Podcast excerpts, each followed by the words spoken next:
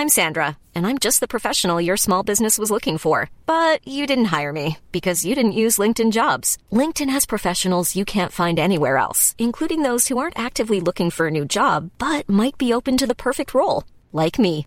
In a given month, over 70% of LinkedIn users don't visit other leading job sites. So if you're not looking on LinkedIn, you'll miss out on great candidates like Sandra. Start hiring professionals like a professional. Post your free job on linkedin.com/people today. Hola amigos, ¿cómo están? Eh, Grecia, a ti ya no te saludo porque llegaste a mi casa, estamos aquí grabando a gusto. Pero yo sí los saludo a ustedes. ¿Cómo están? ¿Cómo, ¿Cómo están? estás? ¿Cómo se sienten? Probablemente ya han escuchado a Grecia Silva en otros episodios de Soliloquio, pero esta es una de las primeras veces que la van a ver en video. Y el día de hoy vamos a hablar sobre el éxito, la creatividad. Creo que también podemos hablar un poco sobre la validación externa que a veces buscamos para ser creativos. Sí. Eh, ¿Cómo ha sido tu vida de creativa? Desde que tengo uso de razón, todo lo que yo he hecho sido como envuelto en la creatividad o ha partido de la creatividad. De hecho, yo soy diseñadora industrial, pero no ejerzo. Ok. Y yo estudié esa carrera justo porque me gustaba mucho hacer. Yo quería ser diseñadora gráfica. Ok. Porque me gustaba, no sé, lo asociaba como que con arte, cosas estéticas, bonitas. Yo crear algo desde cero. Y nunca se me va a olvidar una maestra que tuve en una materia de orientación vocacional Ok. que me dijo que su hermano estaba en una carrera relativamente nueva. Agarró un, agarró un bote con agua, no me acuerdo ni cuál, pero tenía pues la etiqueta y el botecito, ¿no? Ajá. Me dijo, tú piensas que quieres hacer esto. Y le quita la etiqueta. Y me dijo, pero yo creo que a ti te iría muy bien si hicieras esto. Y agarró el bote con, con Ok. agua. Y yo, ok, ¿y qué carrera es esa? Y me dijo, no, pues diseño industrial. Y yo, ¡Wow! ¡Qué chida forma de explicarlo! nunca se me va a olvidar esa maestra en mi vida. ¡Wow! Y, y desde ahí. Creo que también neta- está cañón lo difícil de saber lo que quieres. Ay, claro, yo no, no manches. Es la- Veterinaria, es la- arquitecta. Es la decisión gráfica. más difícil. Yo estudié negocios internacionales, nada que ver con lo que hago actualmente. Y tú te dedicas. ¿Puedes Ay, contarnos un poquito? Yo, bueno, soy diseñadora industrial. Mi meta de vida siempre fue estudiando. em, primero quería hacer muebles y luego trabajé en mueblerías y no me Ok. encantó. Entonces ya no, no fui muy fan de eso. Pero en, en diseño industrial te enseñan un poquito de todo. Y de ahí fui como que explorando nuevas pasiones. Entonces yo pasé de ventas, me gustan muchísimo las ventas y el servicio al cliente. Fue mueblería, ventas de mueblería. Solo ventas en una boutique de otras cosas que tienen que ver también con diseño y así. Y luego me fui a ventas en una agencia de marketing. Y luego puse mi negocio que empezó como un blog para novias y luego se fue como transformando en una comunidad de terapia gratuita y... Pero es que está cañón porque también fue como la mezcla de todo y el que también en un punto yo me acuerdo que tú decías de que no, pues yo ni me quiero casar y luego de repente, De repente, dijo mi mamá que siempre sí. exacto. Sí, la neta yo no quería, pero ¿sabes qué? Yo sí quería antes y cuando empecé con este proyecto ya se me quitaron las ganas porque veía que la gente se... Veías se- demasiado. de- ve- veía demasiado el lado equivocado y ahí te va. Pues es que Ahí- también mucha gente en internet lo que quiere es descargarse de lo malo que tal vez no tiene No. dónde soltarlo, ¿no? Bueno, sí, por una parte, pero lo que yo veía era de que, ay, la gente que se esmera tanto en gastarse todos los ahorros de su vida y se quedan endeudados y luego se enfocan tanto en la fiesta que al final terminan divorciándose. O sea, como que yo veía puras, pura de que qué padre la fiesta, pero a mí en la relación. Entonces yo empecé a agüitarme mucho y ese proyecto fue como que muriendo un poquito más mientras yo trabajaba en la agencia de marketing, que sigo haciendo eso, y fui creciendo otras habilidades, otras pasiones y así. Esto de novias fue bajando, bajando, bajando. Hasta que este año dije, ¿por qué en vez de hacerme para atrás porque no me encanta, le doy un... Cambiarlo. Nunca me habías contado eso. Qué ¿No? chido. Sí, darle decidí- el giro de darle el giro que creo que importa, que es la salud la de las parejas y así, Claro, o sea. y la gente que te está viendo es como. Tal vez en algún punto pueden llegar a ti por el tema de la boda, pero se quedan por el tema de la relación. ¿Qué pasa después de la boda? Que- a mí ajá, me da claro. la boda y, y me da risa porque pues yo vendo un libro planificador y siempre les digo me voy a quedar sin chamba y no importa porque yo no voy a venir a venderle mentiras a la gente y una relación no es toda perfecta y toda feliz entonces decidí explorar Bueno, además el tema de que eh, tú, hablando de tu libro, o sea, no, no es como que te vas a quedar sin chamba, porque la boda es, sí es ¿De como una, es una ciencia exacta. O sea, bueno, en tu libro viene como el apoyo de organizarte los números, sí. ¿sabes? Como la ciencia exacta y la relación es un arte que es muy diferente. Sí, y ahí siento que se Tienen que involucra bailar. mucha comprensión, mucho, mucho apapacho, mucho acompañamiento. Y yo me ofrecí a hacer ese acompañamiento. Entonces, ya amo mi negocio. Antes ya era como, "Eh, está muy superficial. Y ahorita me encanta porque me llena poder ayudar a las personas.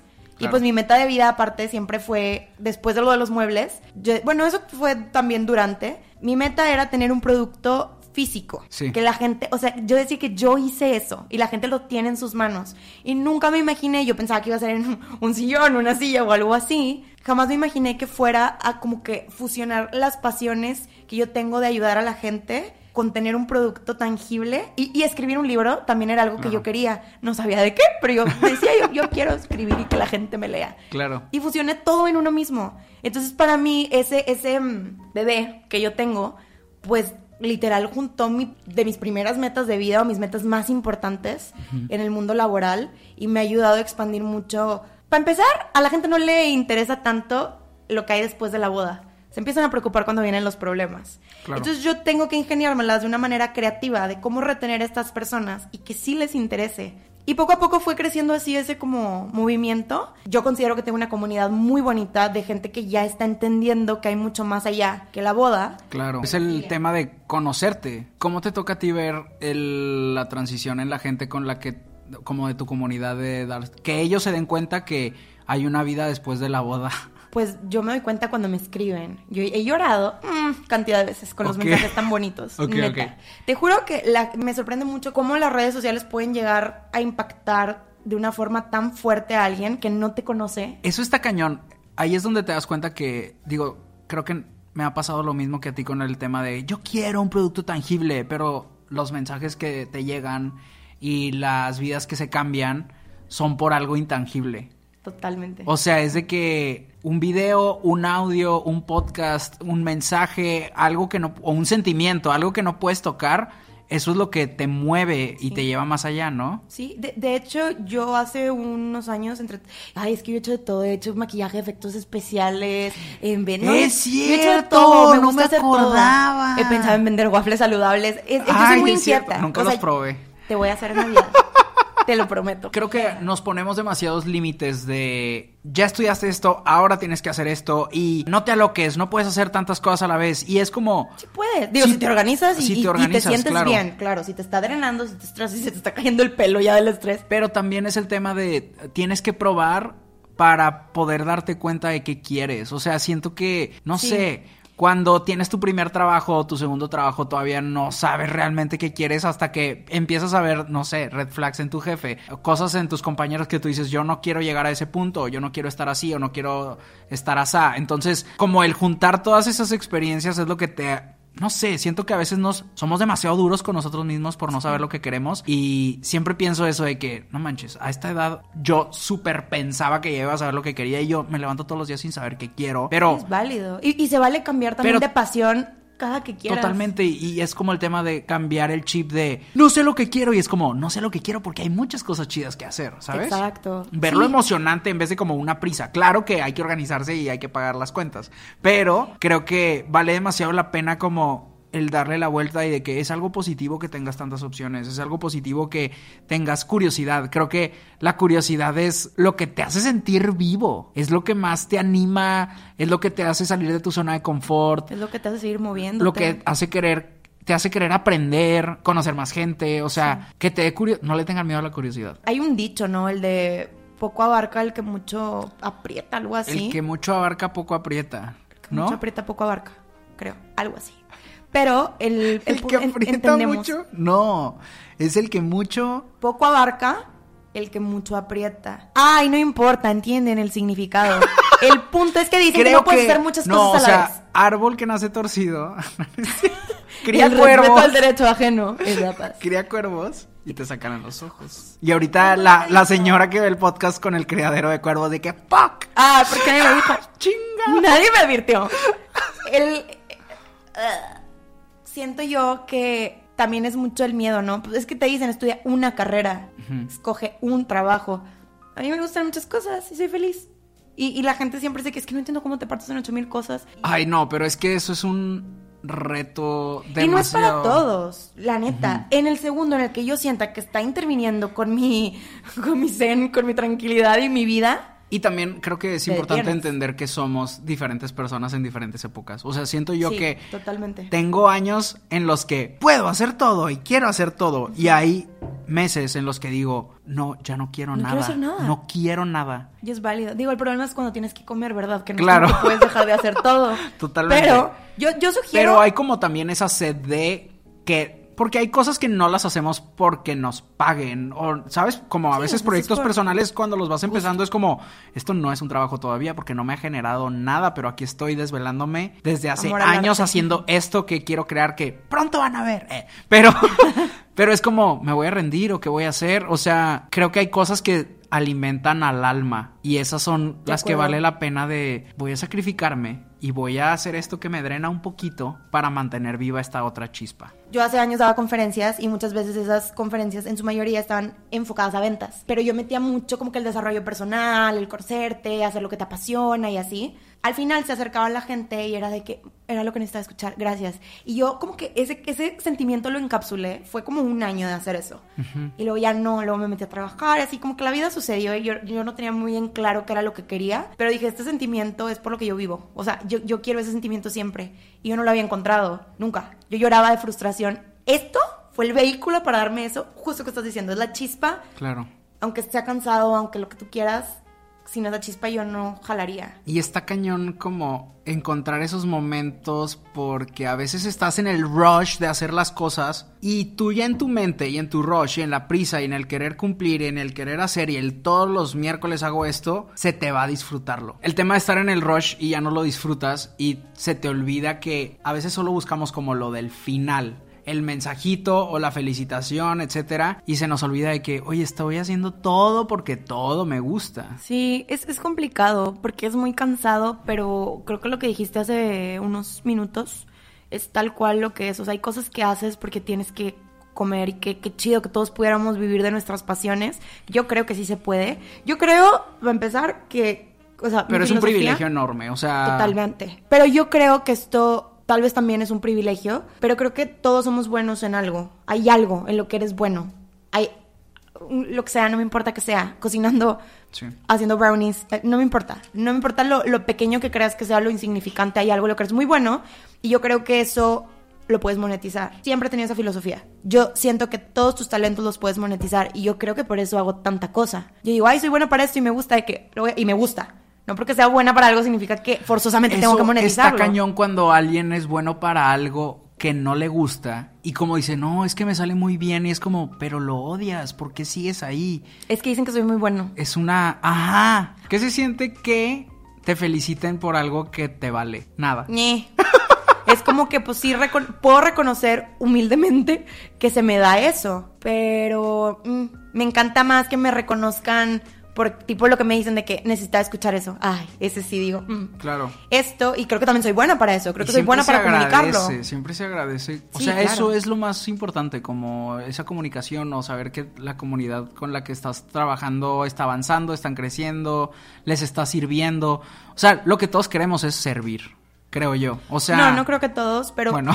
yo, yo sí te puedo decir que sí me identifico con eso. O sea, para mí mi propósito en esta vida es servir. A veces siento que la gente quiere escuchar cosas que ellos ya pensaron. ¿Ok? Y a veces digo de que es que no, porque quieres escuchar esto que Dame un ejemplo. Ay, no sé, a veces a veces veo videos muy esto es muy deep, pero a veces no muy deep, pero está Salud. vulnerable. Salud por eso. Salud por eso.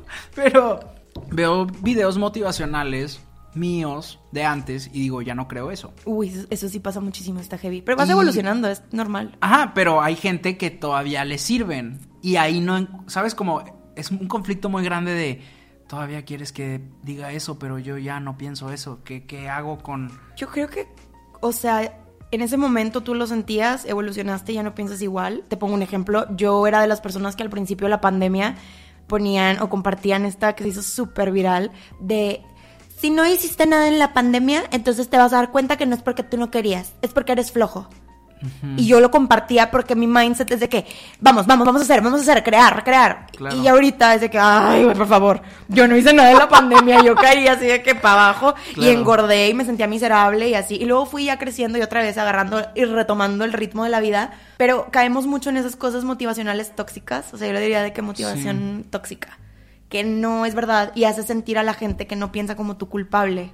Pero ahora que lo ahora que lo verbalicé, a veces creo que también importa más lo que mueva a las demás personas que lo que yo sienta de algo que ya dije, porque ya lo hice. Ay, totalmente. Y mi yo de ese momento pensó que era correcto y pensó que iba a ayudar, ayudó. Entonces, Sí. ¿quién soy yo para llegar a decir, oigan, mi yo del pasado se equivocó? No, y justo- No, mejor, si ya lo hice, que siga sirviendo. Porque Exacto. es positivo y no negativo. Ese es Héctor del pasado y Héctor cambia y mañana probablemente pueda haber algo que hoy pensabas, mañana no. Eso pasa y eso pasa en un segundo a otro con una explicación, con un comentario, con Una canción, con lo que quieras. Puede, Claro. puede cambiar y se Un respiro. Sí, literal. De repente te dio así el, el airecito. Sí. El airecito de la rosa y ya con eso. y la neta, creo que aún así todo lo que dijimos, o sea, porque pues Héctor del pasado vive en otro plano, ¿no? Sí. Ya, ya fue. Pero puede que algunas personas que tengan acceso a tu contenido estén pasando en una situación, estén pasando una situación ¿Qué estaba pasando ese Héctor? que está empatando con Héctor del pasado y tal vez no se identifiquen con Héctor del presente, pero y no Héctor por eso voy a borrar eso. Ajá, no, para nada. claro. Y, y la gente va en su propio camino y va a su propio ritmo y, y va alcanzándote. Y quién sabe, tal vez esa persona que ahorita le sirve en cuatro años va a decir, ah, no, ya no pienso eso. Pero eh, está, está padre inmortalizar como que nuestros pensamientos, porque siempre va a haber alguien, siento yo, digo, siempre que, que el comentario sea constructivo, ¿verdad? Claro. Creo que va a haber alguien que va a decir de que necesita escuchar esto. Puede ser algo bien estúpido. Puede Claro. ser de esos posts de, por si nadie te lo había dicho, eh, qué bonita te ves hoy. Y tú, gracias. O sea, no necesitaba. Nunca Claro. sabes el poder de las palabras. Sí, creo que pasa eso mucho en redes sociales, que hay gente que quiere invalidar ese tipo de contenido, pero tiene millones de likes y a esos millones de personas les sirvió y les gustó, o mínimo se olvidaron de sus problemas. Entonces, Bien fácil. Si no te gusta, no lo veas. Exacto. De que. ¿por qué te tomas el tiempo de comentar algo negativo? Mejor ponte Exacto. a jalar. Creo que muchas veces queremos descubrir qué hay detrás del telón y de que es que esa persona en realidad no cree eso y es como, oye, ¿qué importa si funciona para alguien? Y si funciona, aunque sea efecto placebo, funciona. Sí, siento que mucha gente también, como, bueno, a mí me han dicho mucho que cuando me caen comentarios negativos o de que hate, o diga hate, dentro de sus debidas proporciones, me han dicho es que así son las redes sociales, acostúmbrate. Las redes sociales son, son así, son bien gachas, o sea, las redes sociales son gachas, punto, acostúmbrate. Y yo me quedé pensando de que no, las redes sociales no son así, lo que es gacha es la gente que está atrás de las pantallas. Claro. Y eso se puede cambiar con un poquito de conciencia y empatía y así, pero es- estoy pidiéndole perlas a los cerdos, pues eso no va a pasar. Yo sé que eso no va a pasar y no puede cambiar el mundo de un día para otro. Pero sí tu comunidad puede representar mucho lo que tú Por eso es ver. tan importante. Claro. O sea, yo, yo de verdad creo que es un trabajo que no es valorado lo suficiente, pero ponte a pensar, ¿cuánta gente no habrás ayudado con tu libro? O sea, neta, neta, neta. Yo creo que si tú pudieras ver así que las caritas de toda la gente que cuando leyó tu libro o lloró. o- yo leí algo en tu libro que, que me hizo como mucho, como que me hizo hacer mucha introspección.